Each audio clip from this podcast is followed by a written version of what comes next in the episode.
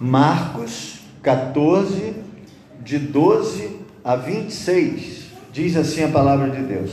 No primeiro dia da festa dos pães ágimos, quando sacrificavam a Páscoa, disseram-lhe os discípulos: Aonde queres que vamos fazer os preparativos para comer a Páscoa?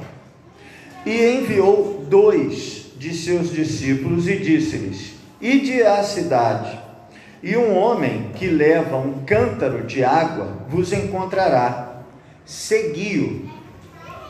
E onde quer que entrar, dizei ao senhor da casa: O mestre diz: Onde está o aposento em que hei de comer a Páscoa com os meus discípulos?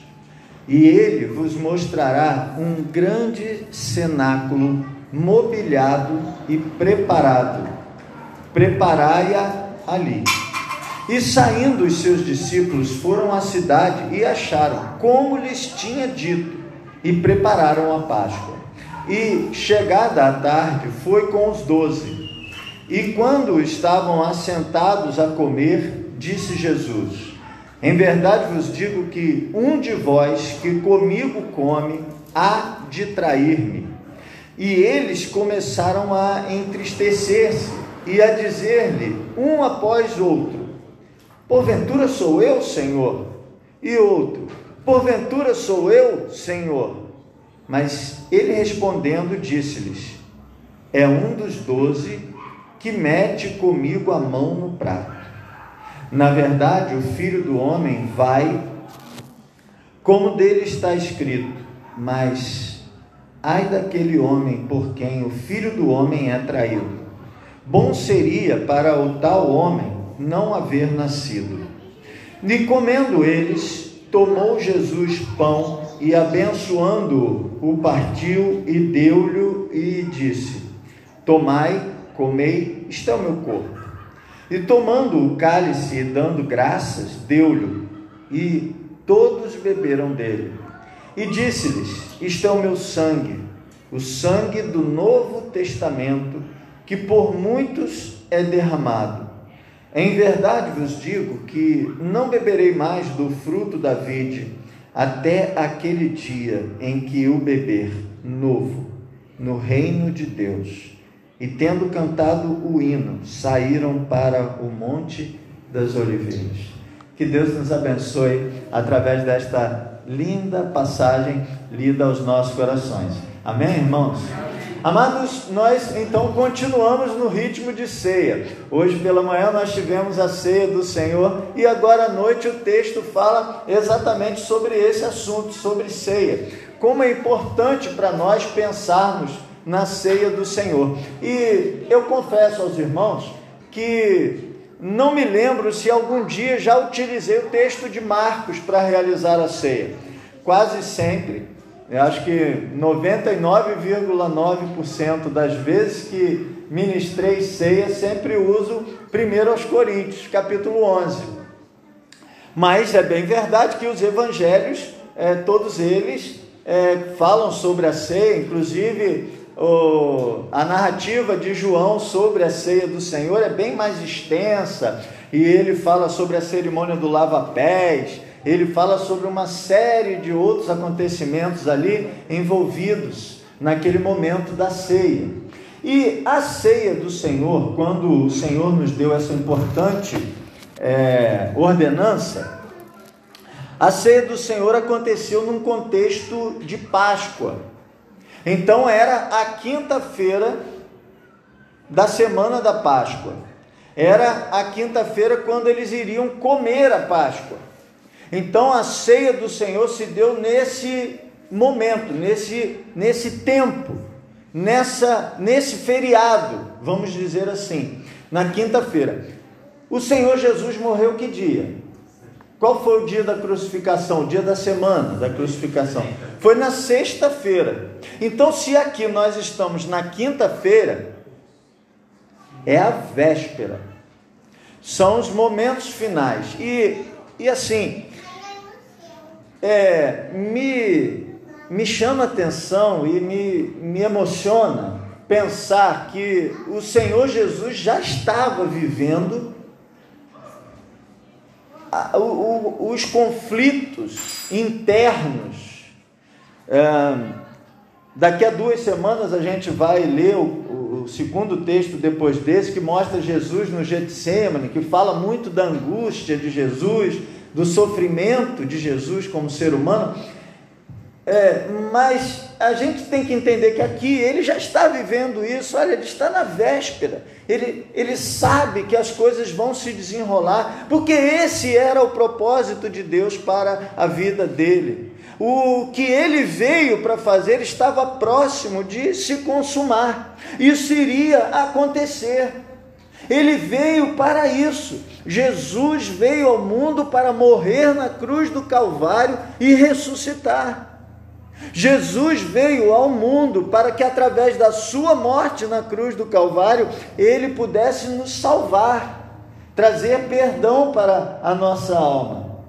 Mas, irmãos, mesmo a gente sabendo que uma coisa vai acontecer, a gente nunca está preparado para ela.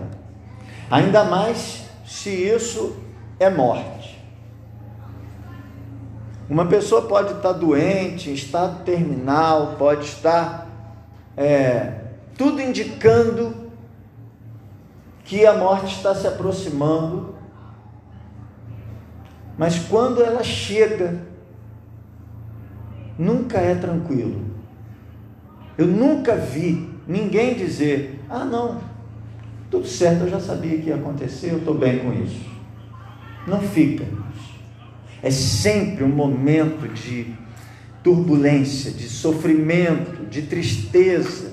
Por mais que a gente já tenha vivido com aquela pessoa 30, 40, 50, 100 anos, por mais que a gente já tenha feito mil despedidas, nunca é tranquilo. Então o Senhor Jesus, ele sabia que isso iria acontecer, estava previsto acontecer, profetizado acontecer, fazia parte da sua missão, mas a dor estava aí. Nós não temos um Senhor alheio às dores que nós sofremos. Nós não temos um Senhor é, que vive é, sem se importar com tudo que a gente vive, porque ele viveu todas as dores que nós vivemos.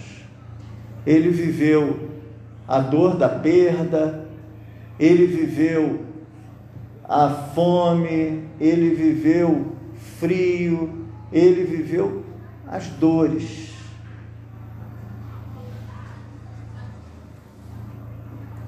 Mas aí, nesse momento de angústia, de dor, de sofrimento, ele vive um momento de comunhão com os seus discípulos.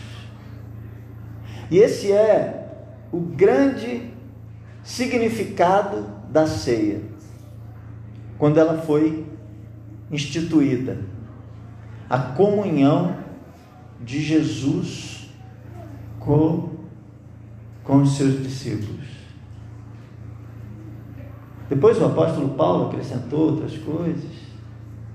Mas pensa, Jesus está vivendo a angústia, a dor, o sofrimento, mas antes ele senta com os seus discípulos, ele senta com a igreja e ele vai ter uma refeição com a igreja. Ele vai ter um momento de comunhão, de acolhimento, de acalento. Como a comunhão com os irmãos faz bem ao nosso coração. Como isso é importante e maravilhoso. É, talvez nenhum outro tema doutrinário tenha sido alvo de mais discussão do que a ceia. Você sabia disso? Mais discussão do que a, a, a doutrina do Espírito Santo tem a doutrina da ceia do Senhor. A teologia discutiu isso em todo o tempo. Toda a história da igreja houve discussão da ceia do Senhor. Nós tivemos a série O que é ser batista, nós falamos sobre a história do cristianismo. Quando nós passamos na reforma, nós vimos grandes nomes da reforma e cada um pensava de um jeito. Lutero pensava de um jeito sobre a ceia, Calvino pensava de outro jeito sobre a ceia, Zwinglio pensava de outro jeito sobre a ceia. Tem gente que vai dizer assim: na hora da ceia, o pão deixa de ser pão, o vinho deixa de ser vinho. O pão se transforma no corpo de Jesus e o vinho se transforma no sangue de Jesus. Por isso que na hora da ceia ninguém pode mastigar a ceia, porque senão você estaria mastigando o corpo de Jesus e, e, e, dando a ele mais sofrimento. Aí, isso Lutero falou. Aí o outro vai e diz assim: não, nada disso. Nada disso. A ceia não é isso. A ceia é, é assim: existe uma conexão de Jesus com os elementos. O pão continua sendo pão, o vinho continua sendo vinho, mas Jesus está conectado com aqueles elementos e por isso eles conferem uma graça. Aí o outro vai dizer assim: não, não existe essa conexão, mas existe uma graça. Porque, como Paulo disse, escrevendo aos Coríntios, que, ah, que se você comer e beber indignamente, você sofre um, uma, uma pena por causa disso, então o contrário também é verdade. Se você comer e beber dignamente, você recebe graça por causa disso. E aí nós vamos nesse aspecto fechar entre os reformadores com Zwingli. O Zwingli vai dizer assim, não, a ceia é um memorial. A ceia é um memorial. Por isso está escrito em memória de mim. Quando nós lemos lá 1 Coríntios, em memória de mim. E a ceia é para lembrar, para lembrar do sacrifício de Cristo. Todas as vezes que beberdes, anunciais a minha morte. Então nós nos lembramos disso. Sabe, irmãos, eu penso que essa discussão toda que houve, ainda há, e há pessoas que pensam diferentes ainda hoje, essa discussão toda é porque as pessoas acham que a ceia ser só para lembrar é pouco. As pessoas acham, não, tem que ter um negócio mais aqui. Para Jesus ter se dado o trabalho de fazer disso uma ordenança, tem que ter uma coisa mais. Então ele está ali, ele virou, não sei o que, transformou. Irmãos, é pouco sentar-se à mesa do Senhor, lembrar do sacrifício que ele fez por mim, lembrar da comunhão que eu tenho com Jesus, da comunhão que eu tenho com os meus irmãos. Você acha pouco lembrar de tudo isso, ter símbolos que te fazem lembrar de tudo isso que aconteceu. E aí, quando a gente come o pão na ceia e a gente mastiga o pão, a gente se lembra do corpo de Jesus que foi moído por nós. A gente se lembra do corpo de Jesus que foi dilacerado por nós. Quando a gente bebe o cálice, a gente se lembra do sangue de Jesus tingindo a cruz do Calvário, sendo derramado no madeiro para perdão dos meus pecados. Ora, irmãos, isso não é pouco. Então o Senhor Jesus senta-se à mesa com os seus discípulos para ter esse momento de comunhão, esse momento de, de acolhimento com eles. Vamos ao texto e vamos ver como que isso tudo ocorre, como que Marcos faz a sua narrativa sobre a ceia do Senhor. Vamos tirar algumas lições do que Marcos está nos mostrando, daquilo que nós estamos lendo. É, é eu acho que a principal lição que a gente tira desse texto aqui é a importância da comunhão para as nossas vidas. É, eu sempre gosto de imaginar, de lembrar que é, tem gente que pensa que, que dá para ser crente solo, aquele crente sozinho. Quando a gente lê um texto como esse, a gente percebe nitidamente, não dá para ser crente sozinho. Ser cristão é viver na comunhão. Ser cristão implica em pertencer, em fazer parte de um grupo de cristãos, de um grupo de crentes que se ama, que se cuida, que que conversa, que corrige um ao outro, que, que leva um ao outro à reflexão, que medita na palavra e cresce no conhecimento da palavra. Crente é assim. Verso 12. É, no primeiro dia da festa dos pães asmos, quando sacrificavam a Páscoa, então, como eu disse, essa, essa ceia aconteceu no contexto da Páscoa. É interessante porque os evangelhos e também é, Paulo, quando escreve aos Coríntios, a gente tem a ideia de que Cristo comeu só o pão e o cálice. Mas se era a celebração da Páscoa, tinha mais coisa do que isso. Tinha legumes, tinha é, cordeiro, tudo isso que, é, que se comia na Páscoa. Não era só o pão e o cálice. Mas por que, que o texto fala só do pão e do cálice? Porque está mostrando para a gente a ceia, porque senão a ceia do Senhor ia ser um. É, a gente teria que fazer. Não ia dar nem para fazer na pandemia. Né?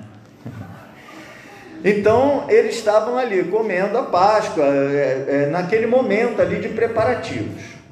Disseram-lhe os discípulos: Aonde queres que vamos fazer os preparativos para comer a Páscoa?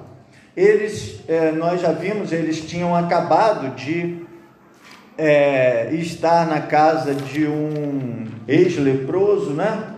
Lá em Betânia, o Simão, eles tinham acabado de sair da casa de Simão e aí os discípulos perguntaram: Senhor, onde nós vamos comer a, a, a ceia? Será que nós. Ah, é, a ceia de Páscoa. Será que nós vamos comer na casa de Simão? Será que nós vamos comer na casa de, de Lázaro, Marta e Maria? É, onde será que o Senhor é, é, pretende comer a ceia? Porque é, isso acontecia. Inclusive, o texto da instituição da ceia, ele, ele fala assim Olha, é, se a família for pequena para um cordeiro, para que não haja desperdício, porque não pode sobrar nada. Claro, eles não tinham geladeira, seria difícil. Então, como não pode sobrar nada, no final tem que queimar tudo é, até virar cinza. Então, se a família for pequena, chama outra família para comer junto. Isso era uma coisa também que acontecia. Como Jesus estava ali, não estava a família dele os discípulos também estavam sem a família. Lembre-se que Jesus e os discípulos eram da onde? Da Galileia. E eles estavam onde? Em Jerusalém, que é na Judéia. Fica longe. Tem que andar um, um, um, dias a pé para chegar de um lugar no outro. Então Jesus foi sem família, os discípulos sem família, logo eles eles eram a família. Você percebe que o relacionamento de Jesus com os seus discípulos é de família. A Páscoa era para ser comida em família. Quando nós olhamos para a ceia do Senhor, isso deve dar para nós um sentimento de família. Nós somos uma família, família, a família de Deus, como diz o próprio apóstolo Paulo. Então eles pensaram, onde que a gente vai preparar isso? Aí, verso 13: Enviou dois de seus discípulos e disse-lhes: Ide à cidade, e um homem que leva um cântaro de água vos encontrará. Segui. É.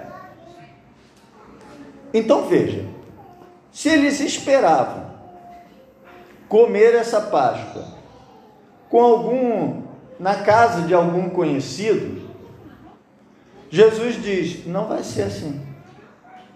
Nós vamos comer a Páscoa só nós. É, algumas pessoas vão tirar daqui a ideia da ceia restrita, né? que é só a igreja. Nós vamos comer a Páscoa só nós, só essa igreja, só Jesus e os seus discípulos. Jesus e os doze, como nós vamos ver depois.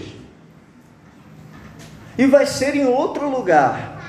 Não vai ser na casa do Simão, não vai ser na casa de Marta, Maria e Lázaro, vai ser num outro lugar. Que, que vocês nem conhecem o dono desse lugar, mas que Deus proverá. Deus proverá esse, esse lugar. E enviou os dois discípulos: Vai à cidade, um homem que leva um cântaro de água vos encontrará. A cidade estava como nesse tempo? Cheia. A cidade estava igual assim, ó, São Pedro da Aldeia, no período do, das férias. É quando está tudo normal, obviamente. Nesse tempo não vale. Não tem que a população da cidade aumenta cinco, seis vezes ou mais? A cidade de Jerusalém estava assim. E na Páscoa,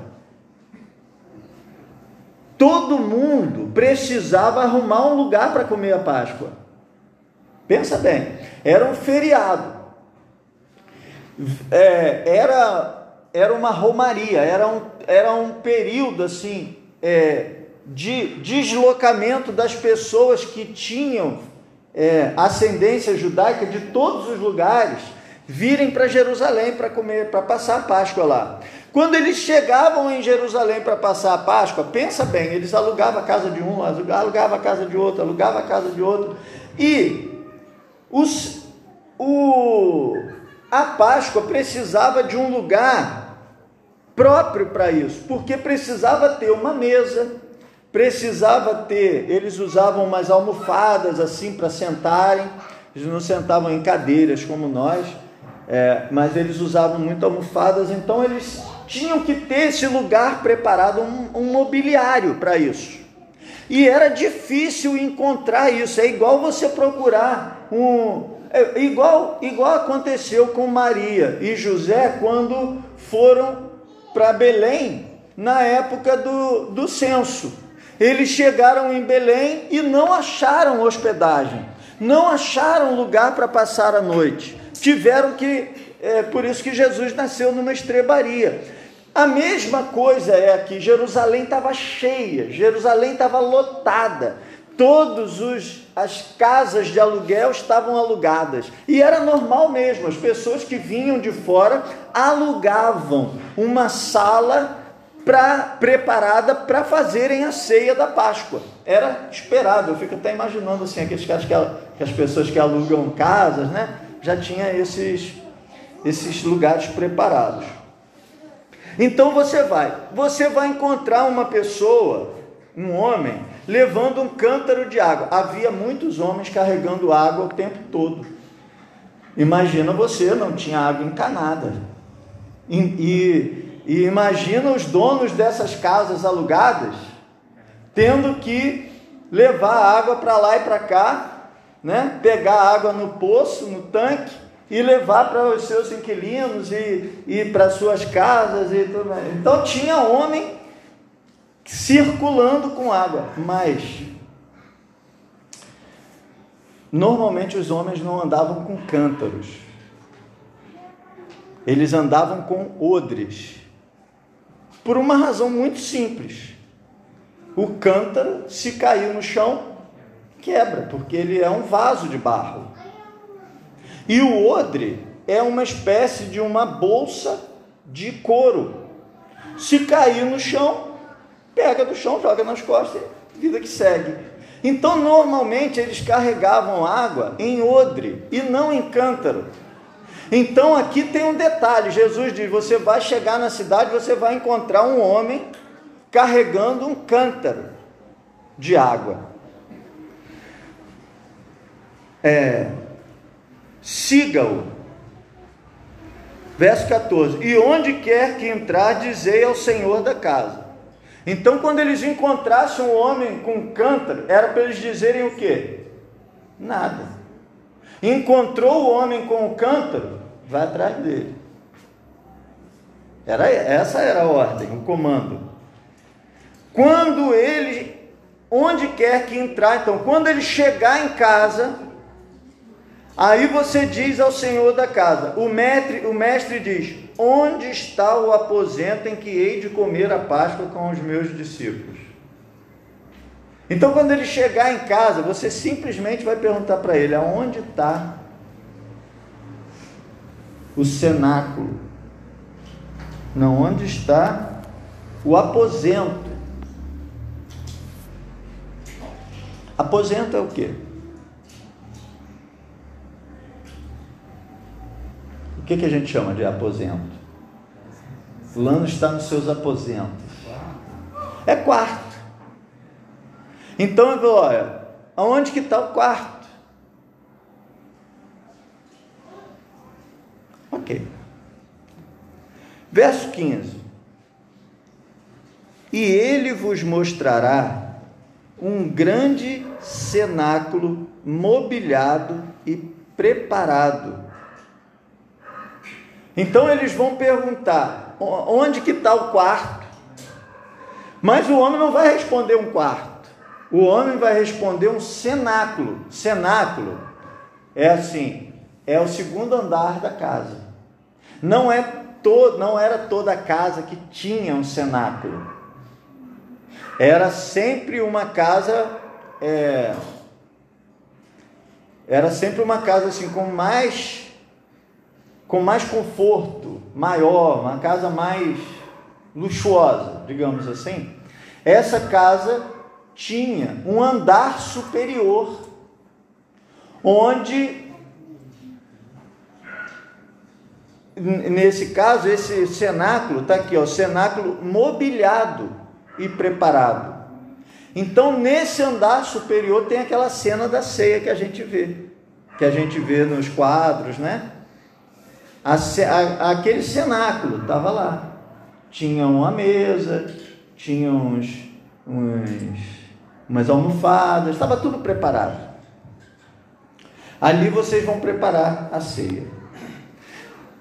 Verso 16. E saindo os seus discípulos, é uma missão difícil, né, irmãos? Porque assim, eles, eles poderiam estar incrédulos, mas nessa altura eles já viram poderoso Jesus fazendo tanta coisa, que isso aqui, fichinha.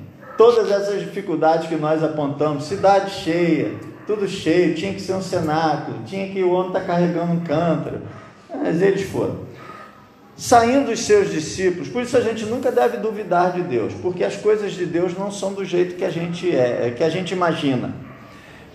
É, tem gente que ora e pede as coisas a Deus e quer dizer para Deus os detalhes como que essas coisas têm que acontecer. Ou senão ele cria uma expectativa na cabeça dele de como que aquilo ali tem que acontecer. E aí não acontece daquele jeito, ele se sente decepcionado, frustrado. Não, as coisas são do jeito que Deus faz e, e é quando a gente menos espera. E é do jeito que a gente não imagina. Muitas vezes uma perda traz um crescimento. Muitas vezes uma dificuldade traz uma nova possibilidade. Quantas vezes a gente perde um emprego e a gente acha que foi o, a pior coisa que poderia ter acontecido perder aquele emprego, e porque perdeu aquele emprego, a gente muda de profissão e vai trabalhar numa outra coisa que vai ser melhor para a gente. A gente nunca sabe as coisas de Deus as coisas que Deus faz, se Ele tem um propósito, esse propósito se cumpre. Os propósitos de Deus se cumprem. Aconteça o que acontecer na sua vida, meu irmão, se é propósito de Deus, ele vai se cumprir. Verso 16: E saindo os seus discípulos foram à cidade, acharam, como lhes tinha dito, e prepararam a Páscoa. Chegada a tarde, foi com os doze. Então Jesus ficou, esses dois, só dois que foram e prepararam. Você viu esses dois reclamando de alguma coisa? Sequer falou o nome dos dois. Não houve um elogio a esses dois que prepararam tudo sozinho para os outros dez. É interessante porque a igreja é assim mesmo. É, tem gente que faz mais, tem gente que faz menos. E é interessante porque aqui quem é que mandou esses dois irem sozinhos? Foi Jesus. Por que ele não mandou além de é, os, do, os doze logo? Para poder dividir mais o serviço. Porque ele quis assim. Por que, que ele deu para uma pessoa esse, esse, esse, aquele talento? E para outros ele não deu esse, esses todos talentos. Porque ele quis assim. Por que, que ele deu cinco talentos para um, dois para outro e um para outro? Por que, que ele não deu cinco igual para todo mundo? Ou por que, que ele não deu um para todo mundo? Porque ele quis assim. Ele tem os propósitos dele, e os propósitos dele são diferentes. Se os propósitos dele são diferentes para mim, para você, para ele, para ele, é, ele distribui dons diferentes e ele distribui atua atuações diferentes. Então os dois foram. Aí sim, quando chegou a tarde, foi com os doze. Aí foi, estava completo. 18. E quando estavam assentados a comer, disse Jesus: Em verdade vos digo que um de vós que comigo come, há de trair-me. Até o traidor ele levou com ele.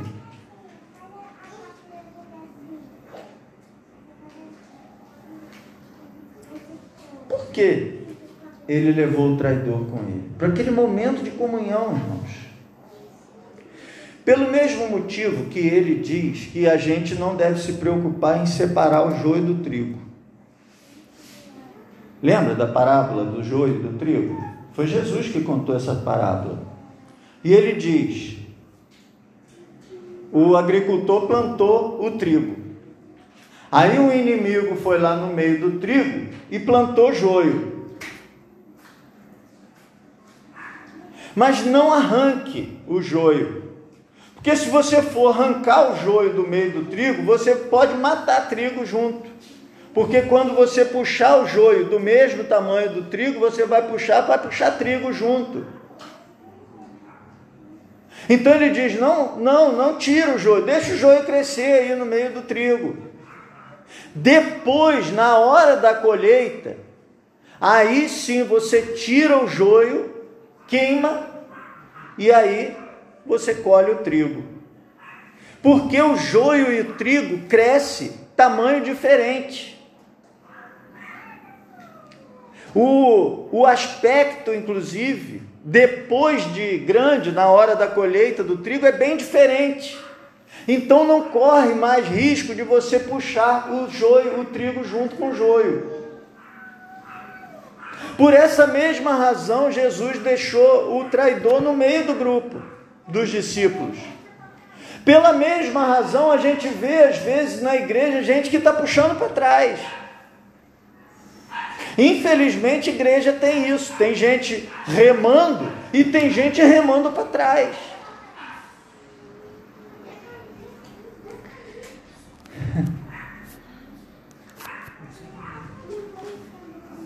Tem ou não tem, irmãos?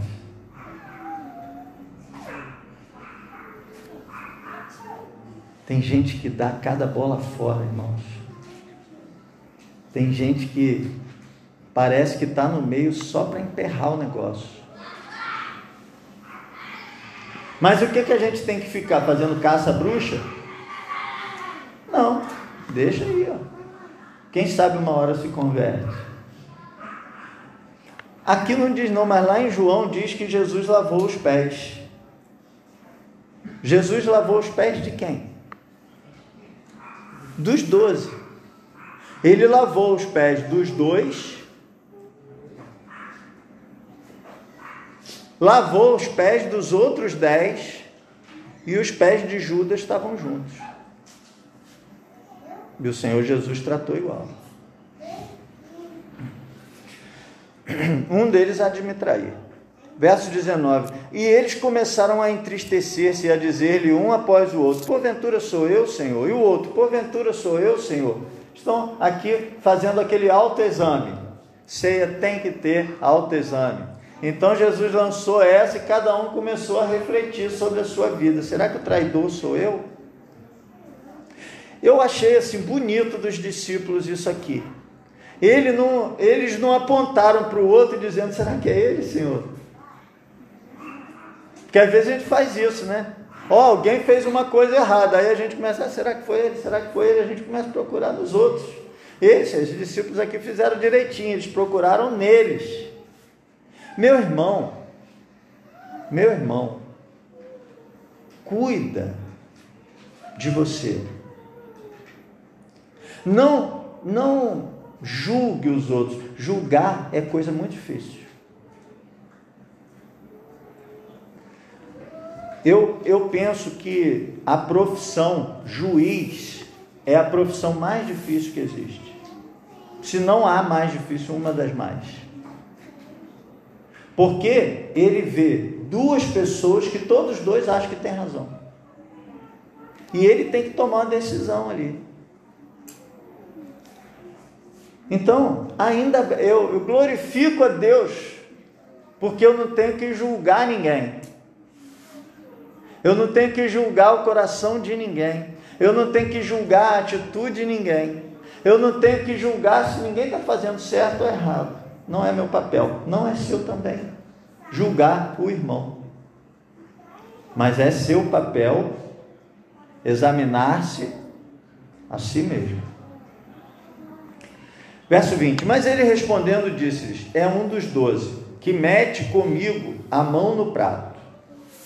Então, era o costume, era assim: botava o, o vinho dentro de um prato, ele está chamando aqui de prato, eu vou nessa também, era uma bandejinha. E ele pegava o pão, molhava ali e comia.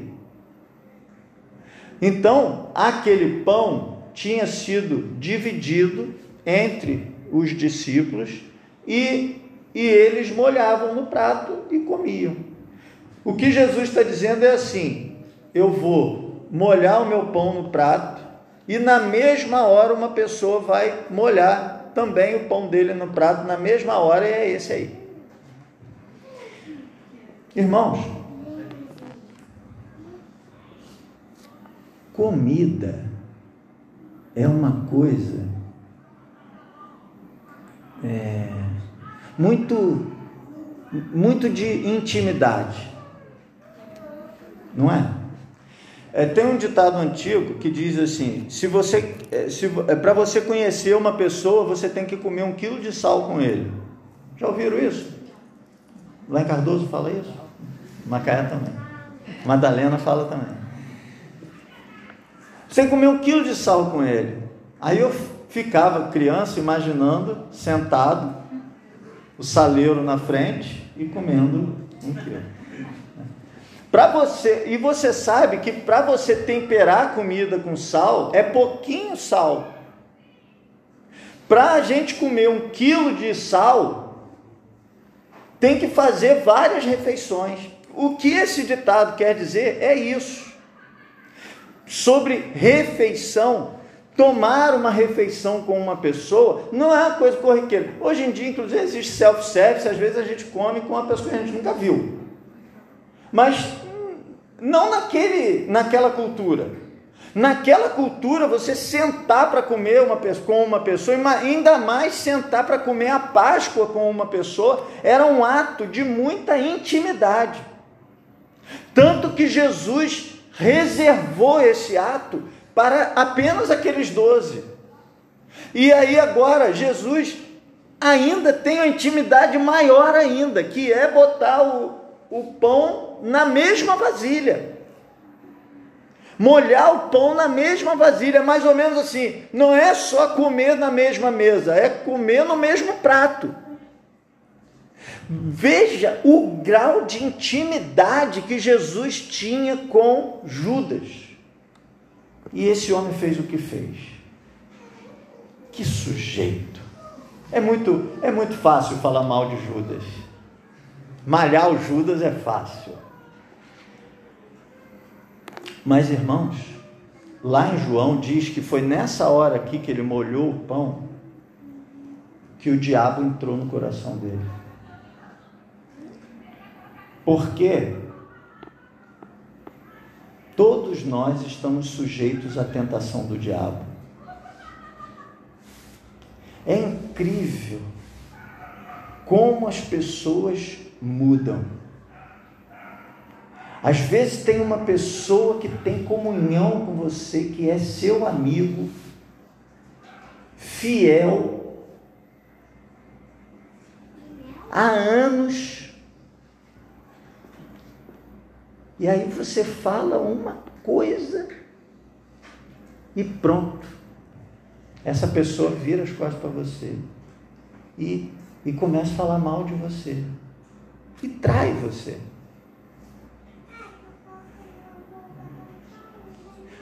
O inimigo ele está aí exatamente para isso. Sabe por quê, irmãos? Porque a comunhão da igreja incomoda o inimigo. Porque ele sabe que se a igreja fortalecer a comunhão, se a igreja estiver forte na comunhão, ela avança. Ela ganha almas para Jesus. Se a falta de comunhão, se a inimizade não atrapalhar a igreja, a igreja cresce porque a palavra é verdade. Então, ele se incomoda com isso. Se um visitante chega na igreja, você fez uma luta danada para convidar um visitante e trazer na igreja. Se ele chegar aqui na igreja e ele vê que os irmãos é tudo falsidade, tudo inimizade um com o outro, você acha que ele volta? Volta nada. Se tem uma coisa que atrapalha a igreja é falta de comunhão. O que atrapalha a igreja às vezes não é o, o, a qualidade, não é a pregação, às vezes é a falta de comunhão que atrapalha tudo. O pastor está falando uma coisa, a igreja está falando outra.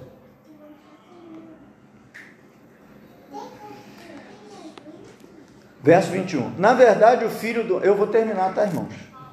Estou terminando. Na verdade, o filho do homem vai como dele está escrito, mas ai daquele homem por quem o filho do homem é traído. Bom seria para o tal homem não haver nascido.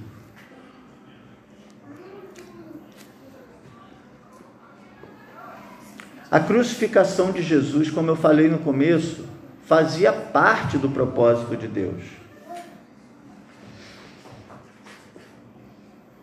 A traição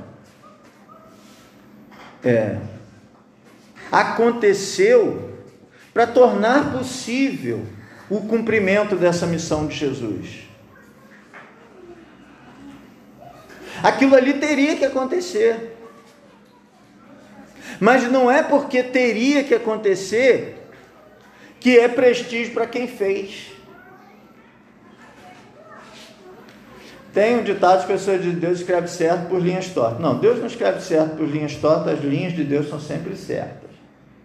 Mas, se nós pensarmos nesse ditado assim, guardadas as proporções, a gente vai entender assim, Deus às vezes usa de meios é, que não são, que levam em consideração a, a os erros humanos para promover o reino.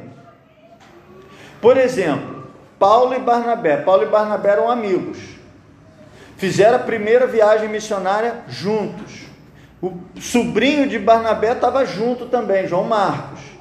E eles fizeram essa primeira viagem missionária, ganharam almas para Jesus, uma beleza, uma coisa linda. Aí eles voltaram. Aí, só que no meio da, da viagem missionária da primeira, Marcos, João Marcos, sobrinho de Barnabé, deu no pé. Achou que estava andando muito, sei lá, alguma coisa que ele não gostou na viagem, enfim, deu, deu uma vontade nele, ele, o texto não diz né, o que, que aconteceu, ele só diz o seguinte, que ele abandonou Barnabé e Paulo, que eram mais velhos, é, sozinhos, vocês continuam a viagem aí, ele voltou, ele era mais novo, então ele era tipo um suporte dos dois mais velhos. Quando foi na segunda viagem missionária, Barnabé virou para Paulo e falou assim: vamos, vamos nós três de novo? Paulo, não, senhor. Esse João Marcos já deixou a gente a pé, sozinho na, na, na primeira viagem, eu vou querer levar ele nada? Mas Barnabé falou: não, mas ele vai, vai dar tudo certo, ele vai voltar mais não. Disse, não, senhor, não quero. Aí o texto diz assim: houve não pequena contenda. Eles discutiram, brigaram os dois, ficaram zangados. Aí Paulo falou: tá bom, Barnabé, faz o seguinte: pega João Marcos e vai você com ele. Tá com pena, leva para você. Pega João Marcos, vai você com ele. E ele então chamou Silas, né? E foi fazer a viagem com Silas. Né, Silas? Lembra disso, né? Foi, foi fazer a viagem com Silas. Aí, moral da história: ao invés de ter uma uma viagem missionária, teve duas. Que briga boa, irmãos. Não, claro que não. Brigar continua sendo errado. Mas Deus se utilizou disso para o seu propósito. Não tem igreja que divide a igreja deu uma polêmica, zangou irmão com outro, irmão zangou, não sei o que, o outro diz assim, tá bom, fica vocês aí, eu vou abrir outra igreja ali. Aí vai, sai um grupo e abre outra igreja ali. Aí aquela igreja lá cresce, a igreja aqui cresce. E ao invés de ter uma igreja ganhando alma para Jesus, tem duas. Os propósitos de Deus que a gente não entende. É certo dividir igreja, irmãos? Não, claro que não. Mas acontece. E Deus é soberano. Ele se utiliza de todas as coisas. Verso 22. Comendo ele. Aqui eu vou passar um pouquinho rápido, porque esse aqui os irmãos estão é, careca de saber. Comendo eles, tomou Jesus pão e abençoando-o, partiu e deu-lhe e disse: Tomai e comei, é o meu corpo Tomando o cálice, dando graças, deu-lhe, e todos beberam dele. Disse-lhes: Isto é o meu sangue, o sangue do Novo Testamento. Aqui eu gostaria de ter um tempinho para falar com os irmãos, mas vou falar bem rápido. Novo Testamento quer dizer o seguinte: um novo pacto, um novo acordo. Qual era o antigo acordo? O antigo acordo era o acordo da lei. Ó, oh, você faz certinho, hein? Não mata, não, não rouba, não faz isso, não faz isso, não faz aquilo, não faz aquilo outro. Se você fizer isso, você faz aquilo. Aí tinha um sistema sacrificial, não tinha? Esse era o antigo acordo. Esse antigo acordo era eficaz? Não. Esse antigo acordo só mostrava para o homem que ele era incapaz de fazer certo. E Jesus então vem e traz um novo acordo um novo testamento, um novo pacto. Qual é esse novo acordo? Se eu me arrepender dos meus pecados, Jesus, com o seu sangue na cruz, me perdoa. Esse é o novo acordo. Por isso, ó, é, eu me perdi qual? Versículo 24. E disse: Esse é o meu sangue, o sangue do novo acordo, que por muitos é derramado. Em verdade vos digo que não beberei mais do fruto da vide, até aquele dia em que o beber novo no reino de Deus. Aqui eu quero concluir a nossa mensagem de hoje. O nosso Senhor Jesus nunca mais tomou o cálice da ceia.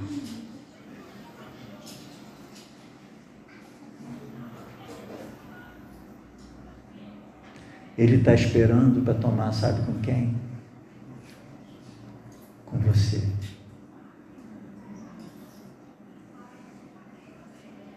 Essa comunhão a gente vai ter com Ele.